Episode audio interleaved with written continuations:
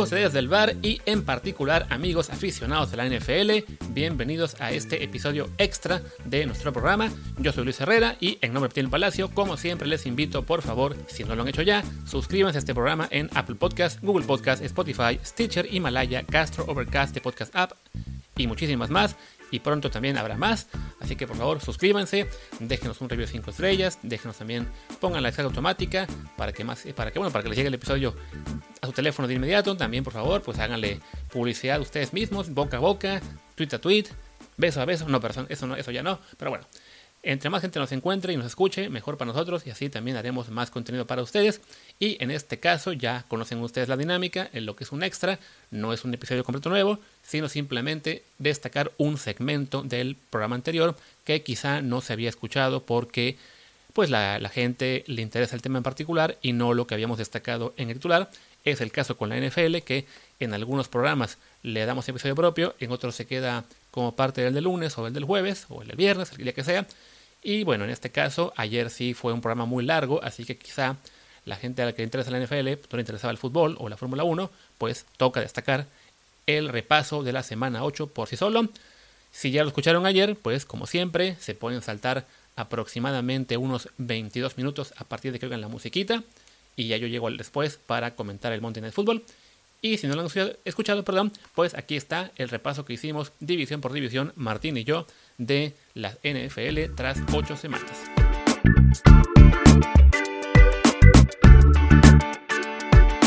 Pues a ver, hagámoslo como la semana pasada por división y ya así trataremos de, comentar, eh, pues no, no será partido por partido, sino simplemente el estado de cada, de cada división. Vayamos de nuevo pues por la del campeón, los Chiefs, que ellos le ganaron fácilmente a los Jets, como era de esperarse, 35-9, mientras que en el juego eh, de rivalidad final, los Broncos le sacaron el partido a los Chargers increíblemente 31-30 y los Raiders vencieron a Cleveland en Cleveland 16-6. ¿Cómo ves la AFC Oeste? Pues yo creo que Kansas City se la va a llevar. Em, los Raiders siguen sacando partidos. La verdad es que eh, eh, tienen, tienen, algo que, que, es muy valioso, que es el poder eh, definir esos partidos cerrados. El clima muy, muy eh, complicado en Cleveland con muchísimo viento. Y bueno, al final de cuentas, Derek y compañía supieron aclimatarse además eh, con un juego terrestre. Obviamente tienen a George Jacobs, que es uno de los mejores corredores de la liga, pero el juego terrestre de Cleveland había sido de lo mejor esta temporada y lograron la supremacía fue de, fue de Raiders. Y en el, en el lado de Broncos contra Chargers, ese partido lo vi casi completo y francamente es increíble que los Chargers hayan perdido otra vez, porque fueron el mejor equipo durante el partido, pero pues al final de cuentas se les volvió a escapar, eh, como se les han escapado ya cuatro partidos consecutivos con más de 10 puntos de ventaja y eso es francamente alucinante. Sí, no, de hecho lo comentaron en la transmisión, yo también lo vi muy, pues casi completo, porque bueno, era el turno de la tarde en el que hay menos partidos, solamente había tres y uno estaba casi decidido desde el principio, entonces fue seguir mucho el de Chargers y sí, o sea, lo que menciona Martín, creo que de hecho, no me acuerdo si eran 10 puntos o 16 puntos de diferencia que tuvo de ventaja en los otros partidos. El anterior sí lo ganó la semana pasada, pero de todos modos lo habían alcanzado. Y pues sí, unos Chargers que son básicamente la versión conferencia americana de los Falcons, ¿no? Tanto que nos reíamos a Atlanta por perder partidos este, de manera ridícula, pues también los Chargers, muy calladitos, ya se han encargado de hacer lo mismo, ya son tres partidos que pierden cuando tenían una gran posibilidad de ganar y por lo tanto, en lugar de estar con marca de 5-2, están 2-5 básicamente eliminados de toda posibilidad. Bueno, no de toda posibilidad, porque hay tres comodines y por ahí se puede colar alguno, pero sí tendrían que ganar por lo menos de los próximos nueve que les quedan, mínimo siete de los nueve para tener una chance real de, de entrar a playoff. Y entre esos juegos queda por lo menos uno contra los Chiefs y uno contra Nueva Orleans. No, pero ya, fue contra Nueva Orleans. O sea, queda uno, contra los Chiefs y alguno más también muy complicado que va a ser muy, muy difícil que ganen siete. Entonces. Bueno, contra Raiders, contra Raiders también jugarán también. Entonces, sí, se, ve la cosa muy mal para Lo bueno es que por lo menos queda claro que Justin Herbert es de verdad, que es un coreback que está para ser por una década o más el líder de ese equipo. Entonces, no es tan malo quedar 2 a 5 y que tu pick del draft que el año que viene pueda ser mucho mejor, ¿no? Entonces, por ese lado, estas, digamos, sin sabores de estar pierde y pierde partidos clave, pueden acabar en algo bueno en términos del draft, aunque sí, al coach Anthony Lynn me parece que le van a costar el puesto porque sí, es, ridículo para tantos juegos, sobre todo porque se ve que el tipo cambia la estrategia cuando va ganando por mucho. En, lugar de seguir jugando, digamos, con un esquema, tratando de aprovechar a Herbert, como que busca nada más cuidar el marcador, cuidar el reloj y le acaba dando al, equipo rival más oportunidades de remontar y así pasa. Pasemos a la siguiente conferencia de división, perdón. Pasemos. ¿Con cuál quieres ir? Eh, hablemos de la de los Steelers y los Ravens, que eh, jugaron un, partido, eh, pues, ¿cómo decirlo? Legendario. No, no legendario, pero un partido típico de los juegos entre ellos. A final de cuentas ganó Pittsburgh. todavía Lamar Jackson tuvo, a final de cuentas, una, una jugada, bueno, una, jugada, una serie en la que llegó a, la yarda 15 y trató de, de, darle la vuelta con un pase a la zona de anotación que fue, mm, que fue bien defendido por la por la defensiva. Es típico partido entre, entre estos dos que podía haber ganado cualquiera, pero creo que hay dos historias que valen la pena en, este, en este juego, ¿no? Uno, que los Steelers también tienen esa, resistencia, esa, fortaleza para ganar esos partidos cerrados. Ya lo hicieron contra Tennessee la semana pasada, ya lo hicieron contra, contra Baltimore ahora. Ya tú mismo lo habías dicho eh, fuera del aire, me lo decías, me, leías el calendario que tenía Pittsburgh y la verdad es que está como para que termine 14-2 eh, Steelers, a no ser que se derrumbe de algún modo. Y del otro lado, con Baltimore, cuando parecía que Lamar Jackson se había convertido en un mejor eh, coreback en cuanto a precisión, viene una serie de partidos que nos demuestra que no, que como bien lo dicen eh, las estadísticas de toda la vida del fútbol americano, si hay algo que los corebacks no pueden mejorar eh, notablemente del colegial al profesional, es precisamente la precisión y sucede con Lamar y está sucediendo también con Josh Allen con Buffalo. Sí, y también en el caso de Baltimore, una derrota que es derrota doble, por un lado, porque bueno, ya se ponen con marca de, de 5-2, se, les complica aún más la pelea por ser el, líder de esa división, ya están ahora dos juegos de estilos, queda una revancha donde, bueno, pueden ganarles y por lo menos ahí acercarse más, pero sí, el haber también perdido ya con Kansas City le complica mucho la vida a Baltimore en términos de playoffs, en ese momento pinta que ellos van a ser un candidato fuerte para ser el número 5, lo cual implicará básicamente jugar toda la postemporada de, visita. Y además perdieron ayer al tackle izquierdo, Ronnie Stanley, que se, se lesionó el tobillo y va a quedar fuera para toda temporada. Y esta baja, como fue la de Tennessee y de Taylor Lewan, es una baja durísima que creo que sí les va a costar mucho. Lo está viendo ya, Tennessee, que volvió a perder, y ahora hablaremos, de eso, perdón. Pero sí creo que para Baltimore fue un partido que realmente le afecta muchísimo más de lo que se ve ahora lo que serán sus opciones este año.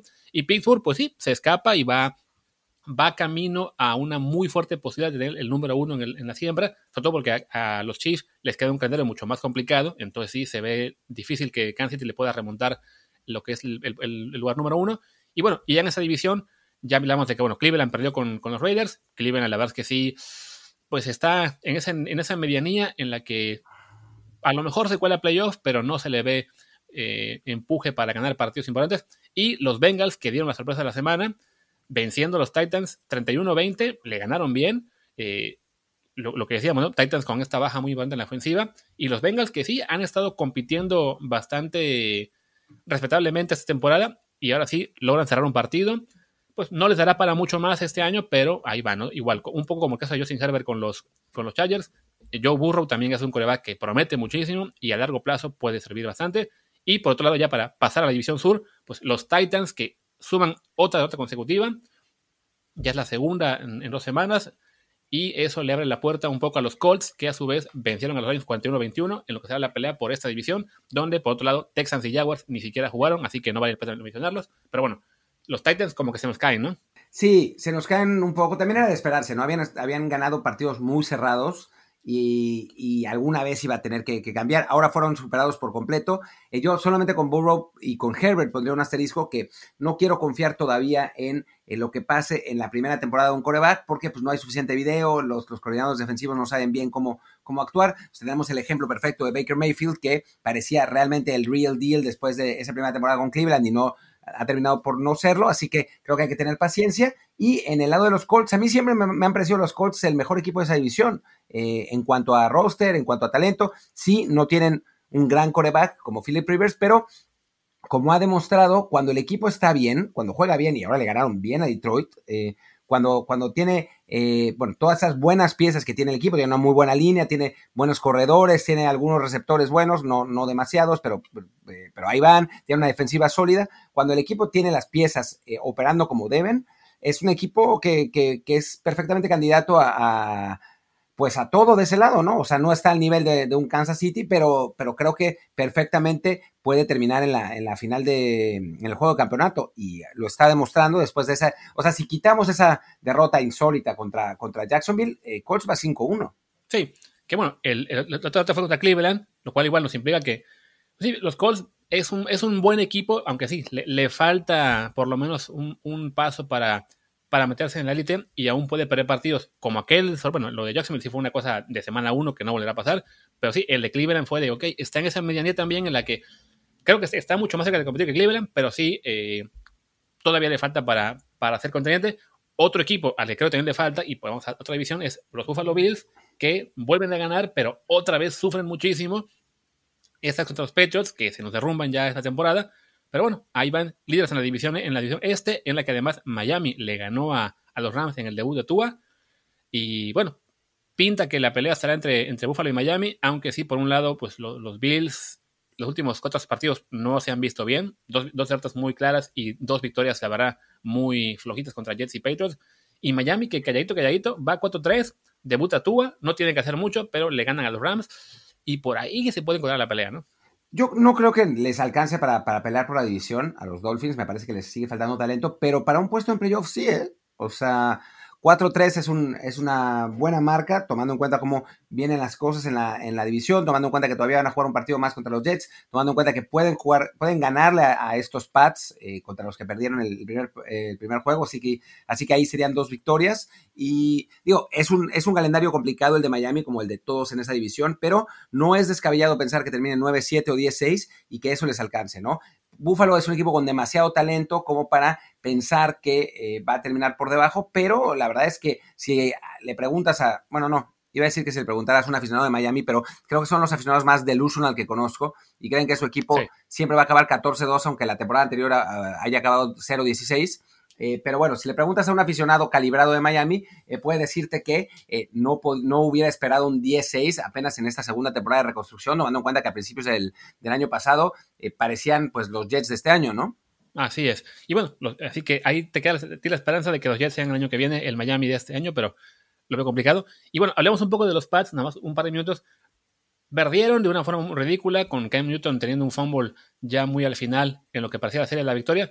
Pero bueno, igual es una temporada muy complicada para ellos. Ya se ha hablado mucho de que se fue Tom Brady, no tenían espacio en el tope salarial para reforzarse. Después hubo un montón de opt-outs por el tema de la pandemia. Pero ahora como que la gente está vuelta loca pensando que, ah, ven, Belichick era una mentira. Cuando no, francamente, simplemente es es una temporada muy complicada de transición. Como todo equipo grande le toca pasar en la NFL, porque la NFL está diseñada para que con top salarial, agencia libre y, draft colegial, pues los grandes se caigan después de unos años y los chicos tengan chance de subir, pues los Pats desafiaron eso por 20 años, pero ya, ya tocaba un año malo y es este, ¿no?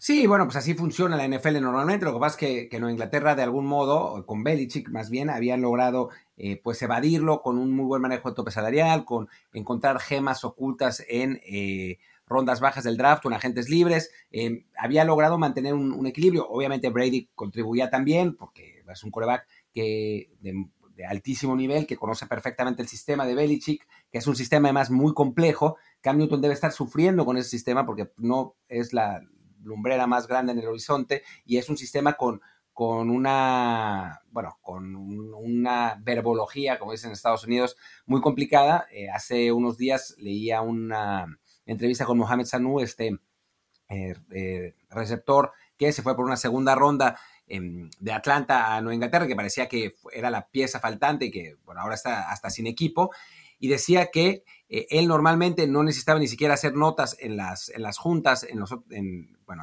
en, Atlanta, porque entendía perfectamente el sistema y conocía perfectamente eh, cómo, cómo jugaban, y es además un tipo inteligente, y que cuando llegó a, a Patriots, se encontró con casi que hablaban en arameo, en arameo antiguo, ¿no? Y que tuvo que empezar a sacar notas otra vez, trabajar al triple de lo que, de lo que estaba acostumbrado, porque sí, es un sistema casi propio, hay pocos equipos que lo usan y eh, con, un, con terminología muy complicada, ¿no? Y eso debe estar pasando en este año de, transición. Lo que sí vale la pena eh, poner la crítica es que eh, Belichick no ha encontrado esos jugadores del draft ya desde hace bastante tiempo y además tuvo muchos años para prepararse para esta transición y no lo hizo. O sea, el hecho de que esté usando a un coreback que adquirió cuatro semanas antes de la temporada, que tiene características diametralmente opuestas a las que, a las que tenía Brady, pues ya te dice que eh, pues no, no estaban preparados para la, para la sucesión. Sí, que yo creo que ahí lo que pasó es que se preparó cuando estaba drafteando en el draft, tomando en el draft a jugadores como Ryan Mallet, como ¿cómo se llama este coreback que, acabó, que acabó incluso con, tu equipo? Kevin McConnell, creo que era. O'Donnell. Y hasta que por fin halló a Jimmy Garapolo, que era su plan para, para continuar, que lo tenía ya preparado para que fuera el, sucesor, simplemente no contaba con que Brady iba a durar mucho más que cualquier coreback normal y no quedó otra que dejar ir a Garópolo, que ahora está con, con los 49, y exprimir al máximo los últimos años de Brady, ¿no? Simplemente, voy al, al, tener que cambiar el esquema un poco, digamos, de pensar siempre a mediano plazo a exprimir los años de Brady, en los últimos años el equipo se hizo cada vez más veterano, cada vez más complicado estar bajo el tope salarial, y sí, este año tenía que llegar, digamos, ese tope al que se, que se encuentran todos los demás equipos. O sea, todo equipo grande que pierde a un quarterback este, de primera línea va a sufrir, ¿no? Este año se combinó además la salida de Brady con el tema de la pandemia y que nueve jugadores, de los cuales por lo menos cinco eran importantes, salieron de baja, pues sí, ya complicó aún más la cosa y por eso hubo que recurrir a Cam Newton de, emergencia, que, digo, los Pats han jugado bien algunos partidos de los que perdieron, pero sí, pues, es, complicado para ellos y sí, tienen un margen de error muy, muy bajito y se ve en juegos como este que un fumble al final acaba echando todo a perder. Les pasó también, por ejemplo, con, con Kansas City, que iban parejos y por no aprovechar las series ofensivas a medio tiempo, eh, se fueron abajo.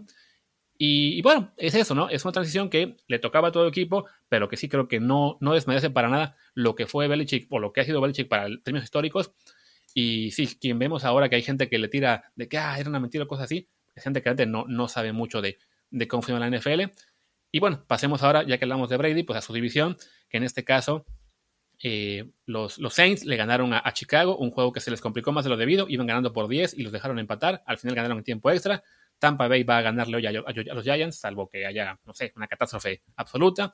Y el jueves, los Falcons, que ahí van, ahí van, aunque no sé si hasta no vayan a llegar, le ganaron a los Panthers, que bueno, ya, tuvieron su buen momento, pero sí creo que está en reacción su realidad una división en la que lo que importa es si los Saints van a poder eh, mantener el paso a los, a los Buccaneers, que en este momento se ven como un equipo realmente contendiente al, título, ¿no?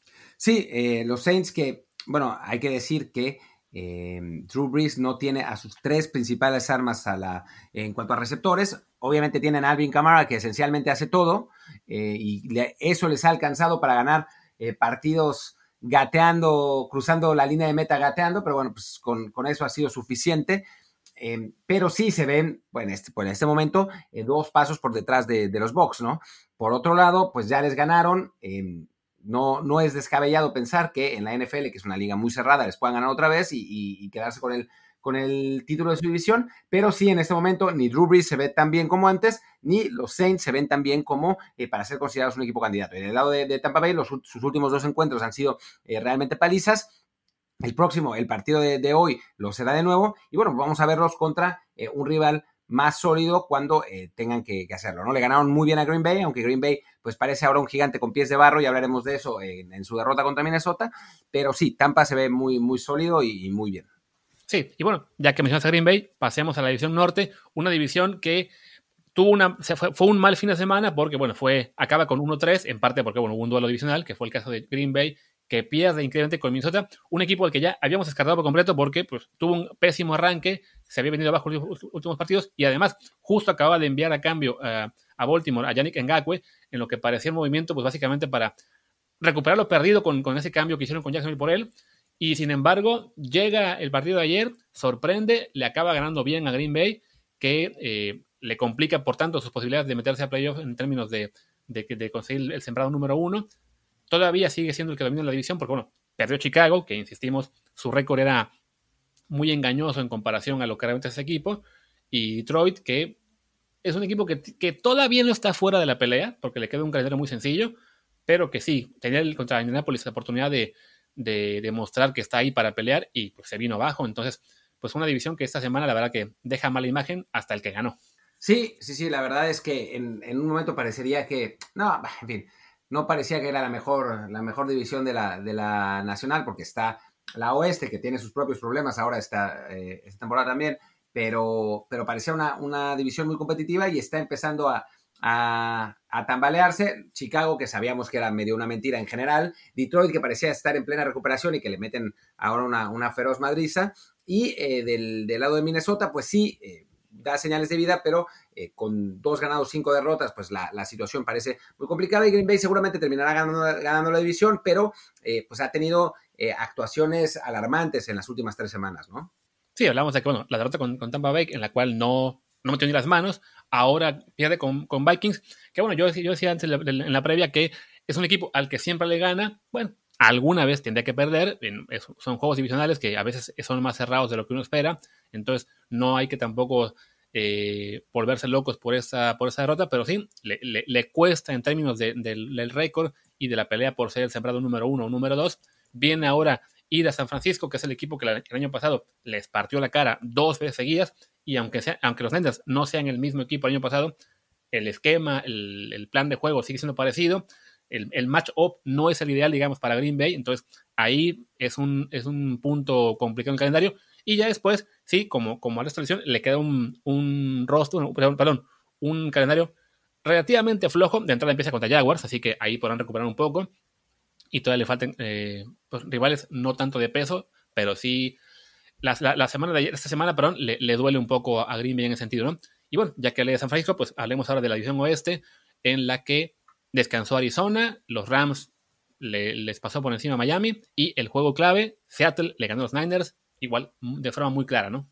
Sí, de forma muy clara, unos Niners que, pues la verdad es que han perdido demasiados elementos como para tomarlos eh, en, serio. Eh, Jimmy Garoppolo se mantiene lesionado, otra vez tuvo que salir, que salir del partido.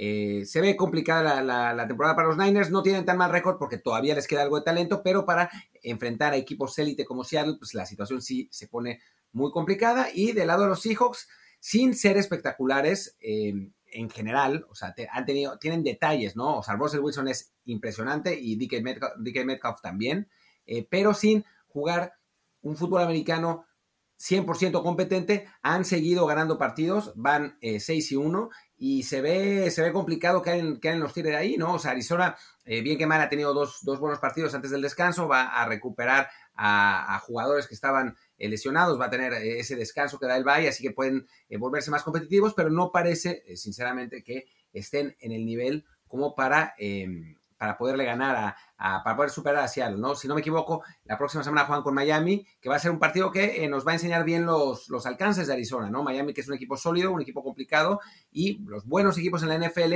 no son los que ganan un partido y sorprenden, sino los que mantienen un nivel de excelencia continua que les permiten eh, tener temporadas de más de, de, más de 10 ganados, ¿no? Entonces vamos a ver si Arizona es uno de esos equipos, ha arrancado bien, pero pues todavía persisten bastantes dudas ahí. Sí, sobre todo porque, porque los, los, juegos que ha ganado, los, los, juegos clave, han sido en su división. Entonces, si bien tiene su gran mérito ganarle a Seahawks y a los Niners, que aún estaban todavía parchados, pues sí, es dentro de división, son equipos que se conocen bien, tienen que ganar fuera. Entonces, el juego contra Miami es un buen parámetro, no el todavía el más fuerte, pero sí por lo menos ya algo que ayudará a ver si Arizona está realmente para competir o no. Y por el lado de Seattle, que va con marca de 6-1 y que es el equipo que está en la pelea por meterse a playoff como número uno en la siembra, pues le viene un, tramo, digamos, complicado el calendario. Le toca ir a Buffalo, luego le toca ir a Los Ángeles contra los Rams y después recibir a Arizona en la revancha.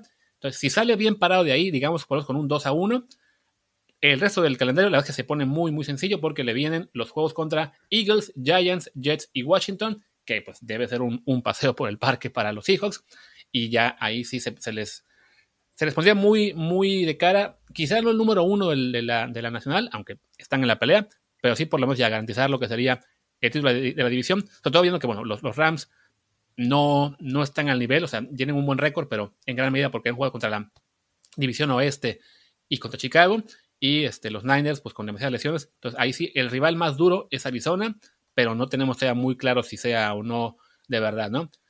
Y pues ya, solo nos falta hablar de la división oeste, que francamente creo que no hay mucho que decir, ¿no? Esa es la división realmente más patética de la historia del fútbol americano. Sí, va a ganar Filadelfia por default. Esencialmente eso es, eso es lo que va a pasar. Creo que no, no hay mucho más que agregar. Washington descansó, los Giants van a perder hoy y ayer Filadelfia le regaló balón tras balón tras balón a Dallas y aún así ganó por 14 puntos, así que ya se imaginan.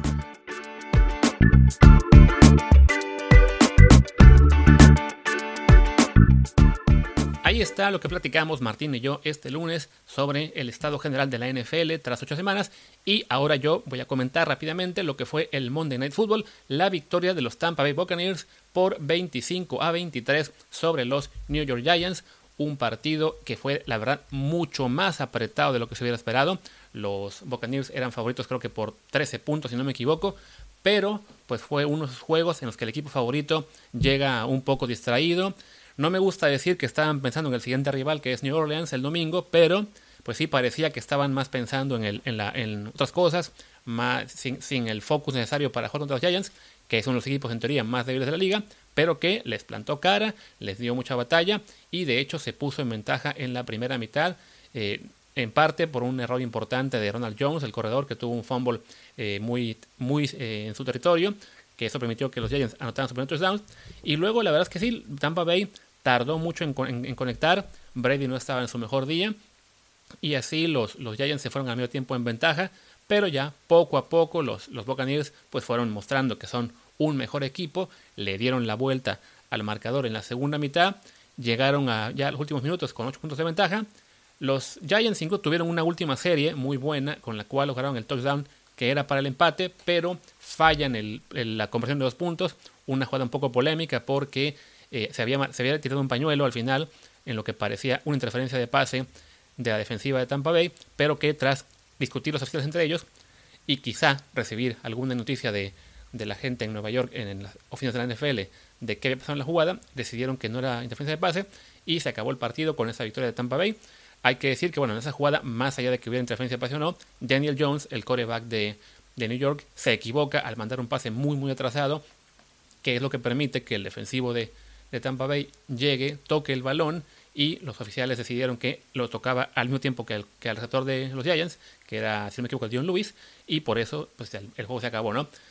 Entonces, en general fue eso, ¿no? Un juego en el que Tampa Bay eh, no lució como el contendiente, el gran candidato que hayamos visto hace una semana contra Las Vegas y antes contra Green Bay, pero eh, creo que eso es normal, ¿no? Los equipos no juegan a su máximo nivel todos los partidos de toda temporada y de repente los vemos jugar partidos así flojitos contra rivales no tan fuertes, en los que incluso se van abajo el marcador, pero que son encuentros que le sirven a esta clase de equipos pues para generar carácter, ganar este, experiencia en situaciones complicadas, para también eh, demostrarse a sí mismos que pueden venir de atrás cuando no todo sale bien. Entonces, para efectos de, la, de lo que es a futuro este equipo de Tampa Bay, creo que eh, es sin duda bueno haber tenido una experiencia así y haber salido avantes. Y también ya eso nos prepara más para lo que será el juego del próximo domingo contra New Orleans, este Sunday Night Football, que es pues un juego clave que básicamente puede definir quién queda como el campeón divisional de, esa, de, la, de la sur, de, la, de lo que es la nacional, y eso a su vez puede ser la diferencia entre ser el ranqueado número uno y tener el, el bye en la primera semana de playoff, o irse al número 5 y jugar toda la temporada, temporada de, de visita, ¿no? Entonces sí, yo creo que quizá por Tampa Bay eh, se distrajo un poco, no, no, vaya, uno, uno supone que los equipos preparan el partido específicamente para su rival y no piensan en lo que sigue después, pero se puede considerar que si este es un juego en el que no estaban tan, tan enfocados, que pensaban que el rival era, era fácil y les costó al principio, ¿no? Y de lado de los Giants, pues es un partido más en el que batallan mucho, están cerca de ganar, pero al final pierden, ¿no? Les pasó con los Cowboys, les pasó con los Eagles, les pasa ahora con los, con los Buccaneers, lo cual implica que los Giants, pues quizá no son tan, tan, tan, tan malos como su récord indica, pero a fin de cuentas, pues siguen siendo este equipo que está al fondo de la división este de la Nacional, que es la peor división además de, de toda la liga. Tienen récord ya de 1-7, es la peor marca de la liga, solamente por encima de los, de los Jets que tienen 0-8. Entonces, pues sí, los, los consuelos son pocos cuando las, cuando, cuando las derrotas. Si acaso el, el, el mejor consuelo es el hecho de que para el próximo año tendrán un muy buen pick en el draft. Lo malo es que con la inconsistencia de Daniel Jones, no está claro si podrán usar ese pick para generar más piezas a su alrededor y tener un mejor equipo el próximo año o tener que elegir a otro coreback, quizá no Trevor Lawrence porque él parece estar ya directo en camino a los Jets, pero sí a alguien como Justin Fields o Trey Lance y pues sí, los, los Giants esperarían que el, el, que fue su, su pick número uno del draft el año pasado estuviera mejorando para ya poder empezar a pensar en el proyecto a su alrededor, ¿no? En fin, yo con eso ya estamos en este repaso NFL. Regresaremos seguramente el viernes con lo que serán los picks de esa temporada. El jueves no habrá capítulo de del Bar que incluya americano. O sea, sí habrá capítulo, pero no, no incluirá solo americano. Así que voy a dar desde hoy lo que es mi pick para el Thursday Night Football, que si no me equivoco es el de Green Bay contra los, contra los Niners. Efectivamente, el juego va a ser en San Francisco. Es un partido en el que los Niners llegan con muchísimas lesiones y ya perdieron a Josh Kittle, ya perdieron a Garapolo. Sabíamos también que habían perdido otros eh, jugadores antes, como Joey Bosa y, y Solomon Thomas. Pero los, y, los Packers, por otro lado, llegan más enteros, aunque sí un poco sacudidos tras la victoria de, de Minnesota el domingo pasado en el Lambeau. La línea en este momento que yo veo es Packers menos 5.5, a pesar de que están en San Francisco.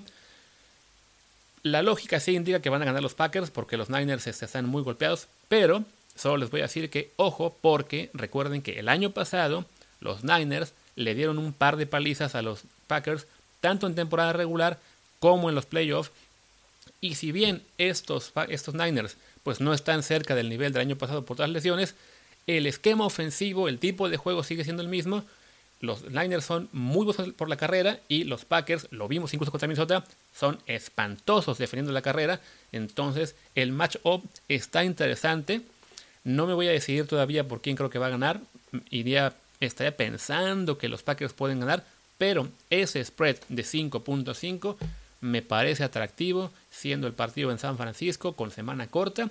Así que si van a pensar en apostar ese juego, pues por ahí los Niners quizá con el 5.5, sobre todo si sube un poquito más esa línea, yo, yo lo consideraría. No lo hago pick oficial, pero les recuerdo, el match-up Packers-Niners por lo general es muy favorecedor al estilo de Kyle Shanahan y más allá de ausencias, pues el, equipo tiene una forma de jugar que les puede ayudar. Y ahora sí, ya, despido el programa. Regresamos, de hecho, más tarde, porque hoy, hoy sacaremos también el episodio normal de Liga MX con Martín del Palacio y Luis Freeman. Pero bueno, terminamos por ahora. Yo soy Luis Herrera, mi Twitter es arroba luisrha, el de Martín, arroba Martín del B, y el del programa es arroba desde el bar POD, desde el bar POD.